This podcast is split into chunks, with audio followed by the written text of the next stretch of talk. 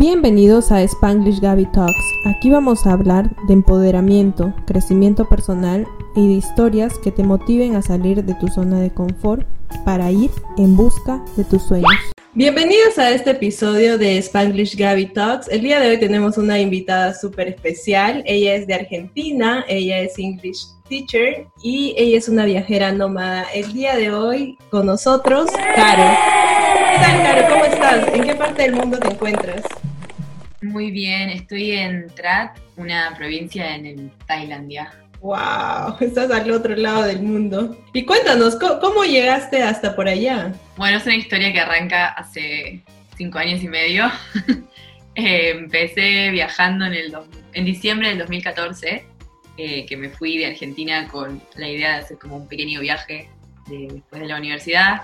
Me mudé a Barcelona y estando ahí como que decidí seguir camino y me mudé a Australia y estando en Australia decidí seguir otra vez y me mudé a Nueva Zelanda y estando en Nueva Zelanda en abril del 2018 decidí eh, hacer como un curso para ser maestra de inglés y mudarme a Tailandia y hace dos años y pico, ya dos años y tres meses que estoy viviendo por acá. Oh, wow. ¿Y cómo, cómo así decidiste este, irte a Barcelona? ¿Qué pensabas hacer en Barcelona? ¿Estudiar? No, la cosa es así. Yo eh, estudié la carrera de licenciatura en publicidad en la universidad. La hice medio como porque no sabía qué hacer y era una carrera que reunía ciertas cosas que a mí me gustaban, como la comunicación, la fotografía, el diseño. Entonces hice eso, eh, pero siempre teniendo en mente que quería tener una experiencia en el exterior. Lo primero que se me ocurrió al pensar en trabajar como publicista era mudarme a Nueva York, tener como un año en Nueva York trabajando publicista pero rápidamente me di cuenta que no era sencillo el tema de, la green card y todo eso, entonces como que cambió un poco mi, mentalidad. Y yo tengo familia en Barcelona, argentinos que se fueron a vivir ahí hace un tiempo y mis papás me sugirieron, como vieron que estaba bastante decidida, que quería hacer algo afuera, me dijeron, ¿por qué no te vas a Barcelona? Además yo tengo ciudadanía alemana, o sea que podía ah, entrar el tiempo que quisiera y decidí irme a Barcelona un poco a probar suerte y a trabajar sí de publicista después, bueno, las cosas fueron cambiando. Wow, y ya en Barcelona, eh, ¿cuánto tiempo estuviste en Barcelona hasta que tomaste esa decisión de ya no quiero esto, solo quiero más, quiero conocer más el mundo? Estuve unos 20 meses, casi dos años. Ah, wow, sí, un, más o menos largo. ¿Y durante ese tiempo estabas ya trabajando como publicista o...? Sí, yo llegué a Barcelona sin trabajo, me puse a buscar también, hay que decir que medio que me costó, porque se ve que yo, o sea, de verdad no quería trabajar de eso. Hice muchas entrevistas, pero como que no le ponía muchas ganas. Entonces decidí trabajar freelance, me anoté, o sea, en autónomos, monotributistas, esto que, que sos independiente. Tenía mis propios clientes, era publicista freelance, hacía desarrollo de páginas web y community management. Pero a la par de eso empecé a hacer trabajos de, de niñera y ahí como que empecé a descubrir o a redescubrir este lado que a mí me gusta de estar con los niños. Eh, pero básicamente esos eran mis dos trabajos. Ah, sí, qué bueno. Entonces, ya una vez en, en, Barcelona, tú decides irte de au pair, ¿verdad? Estaba como por terminar el segundo año ya en Barcelona y medio que me agarró un momento de, de sentirme muy cómoda donde estaba. O sea, que para muchas personas es algo positivo, ¿no? Y, no es que era negativo para mí, pero como que me sentía muy asentada, muy cómoda, muy que iba de casa al trabajo, del trabajo a la playa, o sea, estaba muy, muy bien, pero sentía que me faltaba algo, sentía que, que no ese trabajo que tenía no me llenaba y como que necesitaba más aventura, más, no sé. sí, Eh, sí, pues eh, a, a, mí me pasa igual, o sea, yo soy, yo siempre digo que soy de las personas que se aburren súper fácil. Entonces, llega un punto en el que eh, yo estoy trabajando por lo menos dos años en algún puesto de trabajo y es como que creo que ya aprendí todo lo que tenía que aprender y necesito algo más. Y creo que también una, una de las razones por las que he terminado viviendo acá en los Estados Unidos ha sido por esa búsqueda constante de quiero moverme, quiero seguir conociendo, quiero seguir, me falta algo, ¿no? Sí. Y pues creo que eso es lo que a uno le motiva a, tomar rumbos distintos. Y bueno, eh, justo eh, hace una semana eh, tuvimos una conversación con una chica que está haciendo ópera aquí en Estados Unidos y nos contó todo el tema de los requisitos, que la familia te tiene que elegir a ti, es como una lotería, ¿no? Ellos te eligen a ti y, y tienes que bueno, es mucha, mucha suerte para saber si la familia es buena, porque también hay experiencias muy malas. Entonces, ¿cómo fue la familia que te, que te eligió a ti? Eh, sí, hay que decir una cosa igual. Eh, Estados Unidos es como un mundo aparte a lo que es en el resto del mundo, el tema de au pairs. Estados Unidos, yo no sé mucho porque no trabajé ahí, pero sé que tienen una visa dedicada para au pairs, tienen unos programas especiales, tienen agencias especiales, como que no podés ir por tu cuenta.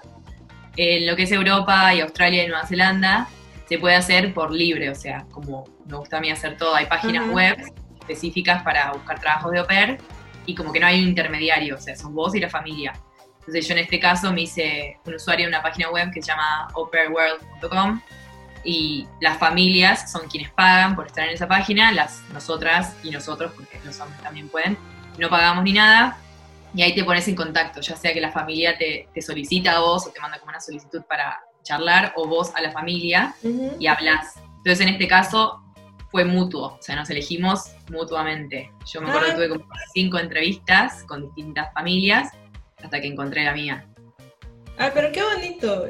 yo creo que en parte es mejor, porque por ejemplo, sí, pues es que también el proceso migratorio para cualquier cosa aquí en Estados Unidos es complejo. Por eso es que creo que siempre en todos los intercambios culturales siempre pone este intermediario de una empresa que se tiene que hacer responsable de ti y llevarte, ¿no? Algo así.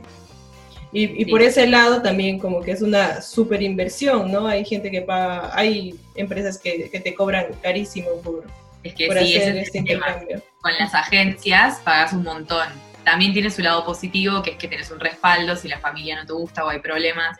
Tenés a alguien atrás que te va a ayudar a cambiar de familia, tenés un contrato firmado donde te tienen que cumplir ciertas cosas. Cuando vas por tu cuenta, si la familia no resulta o lo que sea que pasa, estás ahí solo en el mundo.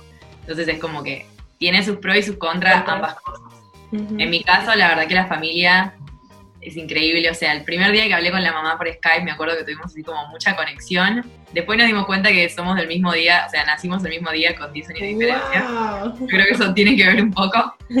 Y, y nada, como que fue genial desde el principio, antes de yo llegar a Australia, ya me habían dicho que a cinco meses de, de ese momento se iban a estar mudando a Nueva Zelanda y que me invitaban a ir con ellos. Yo obviamente ni siquiera había llegado, le dije, bueno, esperemos, como que conozcamos en persona, veamos cómo funcionamos y si todo sale bien, sí. Y sí, dicho y hecho, yo llegué y a los dos meses dije, sí, me voy con ustedes. Y entonces por eso hice Australia y Nueva Zelanda. En total estuve 20 meses con la familia esta. Y ahora, como te contaba hace un ratito, eh, me voy a Estados Unidos con ellos por unos meses. O sea que mi relación con ellos es increíble. Wow, o sea, te acogieron como familia, familia, o sea, prácticamente ellos son como una familia, ¿no? Que tuvieras afuera. Eh, ¿y, cómo fue esa noticia cuando tú ya estabas en Barcelona y, ya, o sea, como que te sentaste y dijiste, me voy a ir, o sea, ya tengo el pasaje, como, hay, siempre hay ese momento, ¿no? El que te sientas, en inglés le dice, you realize que algo va a pasar. Entonces, ¿cómo fue eso? O sea, ¿qué sentías? ¿Qué sentiste? Eh, yo creo que en mi caso, o sea, yo personalmente soy muy inconsciente. No me doy cuenta de las cosas hasta que no estoy en el avión o hasta que no llegué a ese aeropuerto nuevo y me encuentro en un país con gente hablando otro idioma, con algo distinto a, a donde venía. Así que como que me di un poco más cuenta de que lo iba a hacer cuando les conté a mis papás. Como que siempre el proceso de contarle a mis papás es porque yo ya no sé cómo van a reaccionar. O sea, lo de Barcelona, bueno, lo sabían, pero ellos nunca en mil vidas se hubiesen imaginado que yo de Barcelona me iba a ir a Australia. Yo nunca pensé en Australia, o sea, no estaba nunca en mis planes. Y cuando un día los llamo por Skype y le digo, mamá, papá, primero les dije, me voy de Barcelona, y ellos no entendían nada.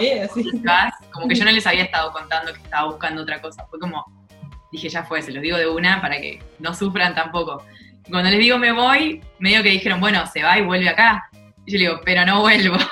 le digo, decidí que me quiero ir a Australia. Y me dicen, ¿qué? O sea, Australia. Y le digo, sí, ¿qué vas a hacer en Australia? Le digo, ser niñera, ser au pair. Me decían, no, vos estás loca. O sea, no loca por lo que estás haciendo, porque saben que a mí me encanta estar con chicos, pero como estás cambiando tu vida para hacer un trabajo estable, por irte a Australia, a probar suerte con otra cosa. Ahí es cuando yo medio que me di cuenta, dije, bueno, si ya se los dije, porque lo voy a hacer. Pero hasta que no me llegué al aeropuerto de Sydney, no sé, no, no caí. Wow. Y después este, ya estuviste con ellos como casi dos años. ¿Y, y, por qué decidiste ya separarte de la familia? ¿Qué estabas buscando? O sea, ¿qué, ¿qué te motivó a hacer otro cambio, no? Bueno, ahí fue un poco que las circunstancias se daban por un tema de visas, o sea, mi visa estaba por vencer en Nueva Zelanda, tenés una visa de 12 meses que se puede ir extendiendo con visa de permiso de trabajo, etcétera, pero au pair no es un trabajo regulado en Nueva Zelanda, entonces como que no me podían dar una visa de trabajo porque yo, como que no estaba trabajando para el gobierno. Y si lo hacíamos teníamos que pagar impuestos, bueno, todo un proceso. Entonces me acuerdo que nos habíamos puesto a averiguar igual. O sea, la familia estaba redispuesta a pagar lo que sea para que yo me quedase me dijeron, vos averiguá cuánto hay que pagar, que esto que lo otro, y vemos. Yo igual ya estaba medio que, no sé si quería otro año más en Nueva Zelanda, si bien es un país increíble, es como que sentí que ya había hecho todo lo que podía hacer ahí. Pero bueno, me acuerdo que averigüé y que un día en enero nos sentamos a hablar y le digo, bueno, nada, le digo, tenemos que hablar. Eh, averigüé lo de Oper, le conté todas las opciones que había, lo de la visa de trabajo, no sé qué, no sé cuánto. Y me acuerdo que ellos me dijeron, nosotros también te tenemos que decir algo, pero hablamos primero. Entonces cuando les termino de decir todo, le digo, me parece que es como muy complicado, o sea, si bien a mí me encantaría quedarme, yo creo que es medio complicado el tema de, las visas, van a tener que pagar ustedes un montón, vamos a tener que pagar entre todos un montón de cosas que, que al final como que a ustedes les conviene más buscarse otra persona y yo ver qué camino sigo. Ellos me dijeron, ¿sabes qué? Estamos embarazados, estamos esperando un bebé y de acá a seis meses como que no te vamos a necesitar ni a vos ni a nadie porque la mamá se iba a quedar en la casa. Me dijo, obviamente, si vos te querés quedar, te quedás y te pagamos todo para que te quedes. Pero si vos no te quedás, tampoco es que nos estás dejando en banda, como que nada, estamos creciendo. Wow. Como esas conexiones que decís, wow. O sea, las cosas pasan por algo. Claro. Y entonces ahí cuando les dije eso, me dijeron, bueno, ¿y qué vas a hacer ahora? Y ahí fue que dije, no sé. Yo ya venía pensando en esto de ser maestra de inglés, lo había escuchado mucho de, de personas eh, inglesas, nativas de, Inglaterra, que conocí por Nueva Zelanda, que, suelen hacer estos trabajos. Pero claro, yo escuchaba a personas nativas siendo profesores de inglés en Asia y yo digo, sí, claro, o sea, es muy obvio, muy fácil, muy simple para ellos que lo hagan. Yo, Argentina, no. Pero bueno, sí, como que digo, no, no me entra, no me hace, las matemáticas no me salen. Pero me puse a averiguar un poco y ellos mismos me dijeron, o sea, vos lo que hagas tenés que hacer algo con chicos porque se nota que te encanta, se nota que es lo tuyo. O sea, como que no lo dejes, estudia algo más, hace algo distinto, pero como que seguí trabajando con chicos. Y ahí me puse a averiguar un poco más y encontré el curso este para ser maestra de inglés y lo hice. Y también apenas lo hice, apenas lo empecé, no sé por qué, a mi cabeza vino Tailandia. Entonces yo dije, lo voy a hacer y me mudo a Tailandia. Y así fue que lo hice. ¿Y cómo hiciste ese curso? ¿Online? Eh, ¿Fuiste a una institución? ¿Cuánto invertiste para, hacer ese curso? El curso lo hice, es, un curso semi-presencial, o sea, era 148 horas online y 20 horas presenciales. Pagué alrededor de 450 dólares neozelandeses, que es un poco menos en dólares eh, estadounidenses. Y entonces tenés como acceso por seis meses al material online. Yo lo hice en un mes, o sea, estaba tan, tan emocionada que mientras trabajaba ahí con los nenes, yo lo, hice todo en un mes. Y después tenías un fin de semana que son 10 horas sábado, 10 horas domingo, donde vas a un lugar, a una sala de conferencias, y te juntas con otras personas que están haciendo el mismo curso. Me acuerdo que ahí me junté, éramos como 25 personas, yo era la única de habla hispana, la única de América, la única de Argentina, todos los demás eran o de Inglaterra o de Nueva Zelanda, y por lo general más mayores que yo. Yo dije, listo, ¿qué estoy haciendo acá? No tengo chances. Pero me di cuenta que no, que al contrario, o sea, me fue mucho mejor de lo que esperaba en ese mismo día. Wow, súper bien. Entonces ya con eso es eh, sacaste como un certificado para poder enseñar. Sí, que se llama TEFL, que es Teach English as a Foreign Language. Ah, ok. ¿Y cómo fue este proceso de aplicar? O sea, dijiste, ya ahora sí, me voy a Tailandia. ¿Dónde buscaste? ¿Entraste a una web? ¿Alguien te recomendó? No sé. Bueno, ahí de vuelta, como hice lo de Oper, me puse en Google a buscar y, encontré de vuelta páginas específicas para buscar trabajo de esto. Eh, también se puede hacer mediante agencias, yo siempre prefiero hacer todo sola, o sea, ser yo la que está en contacto con quien va a ser mi jefe o con quien voy a vivir. Y esto igual lo hice desde Argentina, porque mi visa en Nueva Zelanda terminó en abril y para ese momento como que no había hecho todos los papeles, tenía que volver a Argentina sí o sí, entonces me volví ahí les comuniqué a mis padres de vuelta, mamá, papá, vuelvo, pero me voy a Tailandia. o sea, hiciste todo el viaje desde Nueva Zelanda hasta Argentina, que es, o sea, claro, porque yo me imagino y digo, claro, de Nueva Zelanda a Tailandia, si lo ves en el mapa no está tan lejos, pero de Argentina a Tailandia. De Argentina a Nueva Zelanda son 10 horas, conexión directa, Auckland, Buenos Aires. Ah. Todo el mundo se lo imagina como por el otro lado, pero vas por el, por el este y es ahí nomás. Y Argentina, Tailandia, tuve 36 horas de vuelo, o sea, conexiones, vuelos, así que... Eso, eso es lo que yo digo. Sí. Pero no, bueno, volví a Argentina y me puse a aplicar en estas páginas, que hay una que se llama tefel.com, o sea, muy simple también. Yo en la mente ya tenía que quería Tailandia, me puse a buscar en Tailandia varias ofertas. Me acuerdo que hice como eh, cuatro entrevistas, tenía así en el calendario. Hice la primera y dije, listo, yo quiero este trabajo. Cancelé todas las demás. Yo estaba segura que ese trabajo era para mí, pero no lo sabía. Y, a los dos, tres días mi jefe me dijo que, bueno, nada, que me daban el trabajo. Y a las tres semanas de eso ya estaba en Tailandia. Súper rápido, todo como que ya, me voy. Súper decidida. Sí, decidida.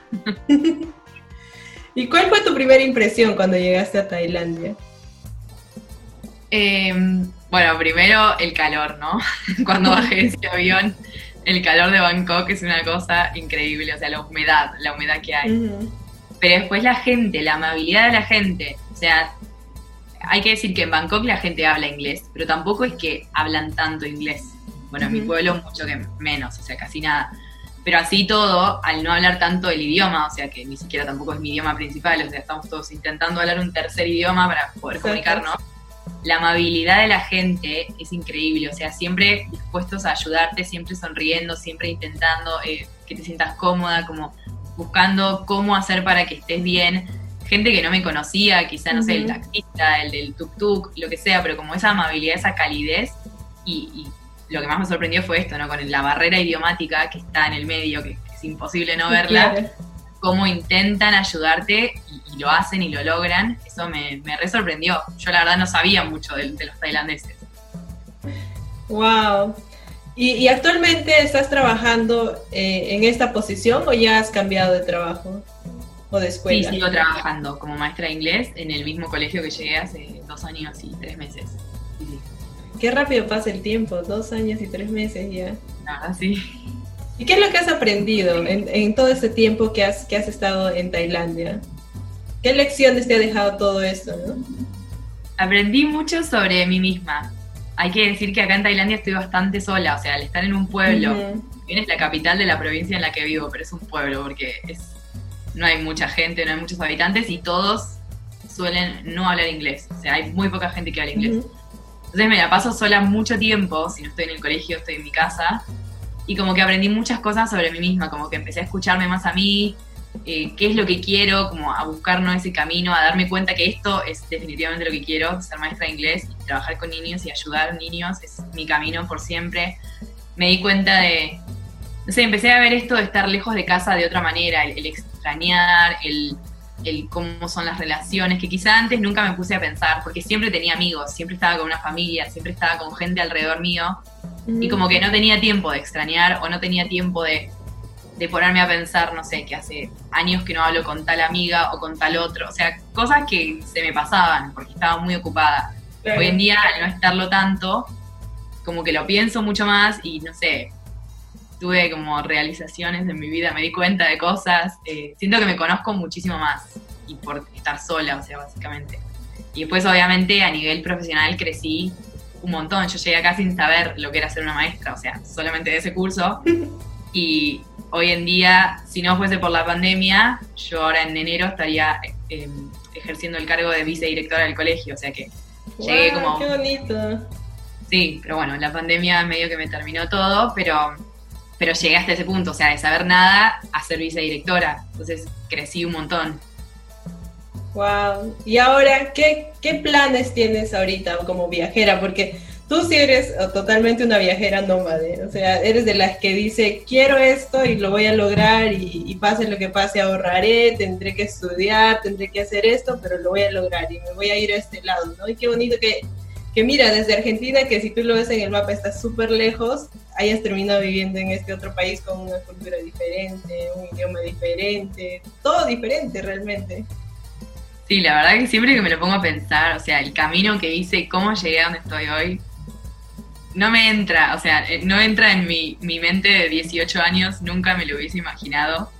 Y así lo mismo lo que viene, es como que yo no soy de planear mucho, soy más de querer algo y bueno, sí que intento, ¿no? Conseguirlo, pero no planeo mucho a, futuro, y muchísimo menos hoy en día. Después de todo esto ya no planeo mucho a futuro. Pero lo que se viene, si, si todo sale bien, es irme tres meses ahora a Estados Unidos, de septiembre hasta diciembre, después pasar Navidad y Año Nuevo en mi casa en Argentina después de seis años de estar lejos. Porque si bien volví dos veces a visitar, siempre fue para la misma época, abril, marzo, abril. Entonces, como que las fiestas es algo que siempre sí que extraño. La, primera vez en seis años que voy a estar. Y después mi próximo sueño, que sí es un sueño viajero que tuve desde chica, o sea, es el único sueño que, que puedo decir que siempre tuve, es ir a África, hacer un voluntariado, entonces quiero, quiero viajar por Kenia, por Tanzania, Uganda, hacer voluntariados y ayudar a niños, ya sea enseñando inglés o, ayudando con lo que sea necesario, pero con niños, eso es como el año que viene. Todavía no, no lo tengo bien definido cómo, cuándo, pero, pero sé que quiero eso, así que casi segura que lo voy a conseguir. Claro. Y además, está, mire, estamos 22 de julio y eh, yo estaba leyendo de que hoy se van a alinear los planetas y hoy es el día en el que tenemos que decretar todas las cosas que queremos, pero las tenemos que decretar en, en presente. Así es que tú decretas que te vas a ir a, África a, cumplir ese sueño. Sí, totalmente. Y yo creo que lo vas a lograr, porque imagínate todo el camino que has recorrido hasta ahora definitivamente que, lo vas a lograr. Y qué bonito también que te des ese tiempo para pasar eh, con tu familia Navidad. Yo, por ejemplo, hace ya cuatro años que igual no paso Navidad con mi familia y, el tiempo se va súper rápido, se va volando. Yo, así igual, igual que tú, recién en ese tiempo de, de pandemia en el que ya, o sea, se cortaron los vuelos, fue como que sí, o sea, sí los extraño, sí quiero pasar Navidad con ellos, sí como tú dices, oye, me di cuenta de que estaba tan ocupada que no me había dado cuenta que no hablaba hace mucho tiempo con mis amigos. sí, es verdad. o sea, yo creo que mi vida en Tailandia, o sea, mis dos años en Tailandia, representan lo que representó la cuarentena y la pandemia para todo el mundo. O sea, lo veo como así, como que mis dos años fueron una cuarentena en sentido de que estuve muy conmigo y si bien obviamente podía salir a la calle, salía y seguía estando conmigo, no podía comunicarme con mucha gente mi única manera de conocer a alguien era, no sé, irme a la isla que tengo acá y conocer turistas, pero que en dos días no los veo más. Después era muy de introspección y por lo que veo que le pasa a todo el mundo y que le estuvo pasando en estos meses, es como que es más o menos lo mismo que yo viví, pero en un periodo un poco más largo. Sí, yo igual, yo decía lo mismo porque Claro, yo llegué hace un año exactamente aquí a Estados Unidos y pues no conozco a nadie, o sea, a nadie, cero, solo lo conozco a mi esposo y a su familia. Y tú sabes que acá no son como las familias este, de Sudamérica, de Latinoamérica, que todos somos así, que nos llamamos todo el tiempo, sino que ellos son muy independientes, ¿no? O sea, aquí no, no llaman a sus casas a no ser que pase algo, van a ir a comer, una cosa así. Entonces a mí sí me, eh, me chocó ese cambio cultural de, de, estar sola y decir, wow, o sea, sí estoy sola, no puedo decidir cómo quiero ir a visitar a mi mamá.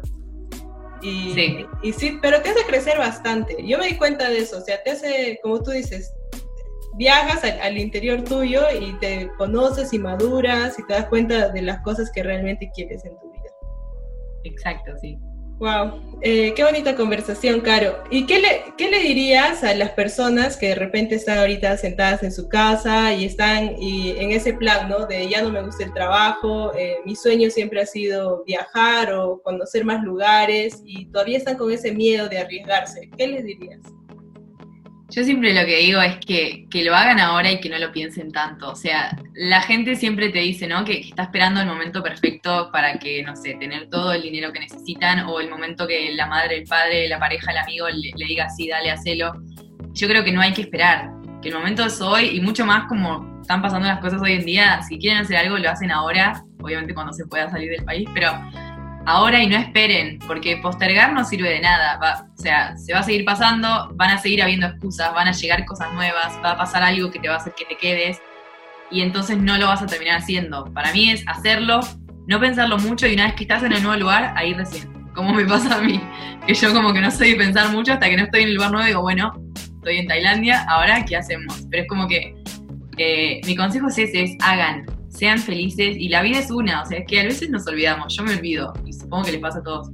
La vida como la conocemos es una, o sea que tenemos hoy, es hoy y mañana ya hoy pasó, o sea, hay que disfrutar el momento, el día y hacer lo que queremos y no dejarnos eh, influenciar por los demás eh, de manera negativa. Cuando alguien dice, ay, pero ¿qué te vas a ir a Tailandia? ¿Te vas a ir a Australia? ¿Y qué vas a hacer ahí? Y no sé qué. Me voy a hacer feliz. Y si no soy feliz ahí, vuelvo. Y, está bien, podés volver a tu país. Si, no te salió lo que querías hacer, volvés y no hay problema. Pero por lo menos sabés que lo intentaste y que probaste suerte. Y, y bueno, puede salir como puede que no. Pero el no ya lo tenemos. Vayamos en busca del sí. Uy, totalmente, totalmente de acuerdo contigo, Caro. Qué bonito lo, que acabas de describir. Y, pues sí, es cierto, o sea, el no ya lo tenemos, porque todo el mundo te va a decir, el día que tú digas me voy, todo el mundo te va a poner mil excusas, mil excusas, pero de eso se trata la vida también, de probar y si fracasas, te vuelves a levantar, vuelves a probar otra cosa diferente. Entonces, qué bonito lo que nos has dicho y muchas gracias por todo lo que nos has contado el día de hoy, Caro. Eh, me ha encantado esta entrevista que de hecho eh, la quería hacer hace mucho tiempo porque eres una persona que admiro un montón y pues gracias por contarnos eso y, espero que todas las personas y todas las chicas que estén viendo este episodio pues se animen a dar ese paso y vayan en busca de sus sueños sin importar lo que diga el resto. Nos vemos en el siguiente episodio. Un beso para todas. Muchas gracias, Caro, por haber estado aquí. Gracias, Gaby.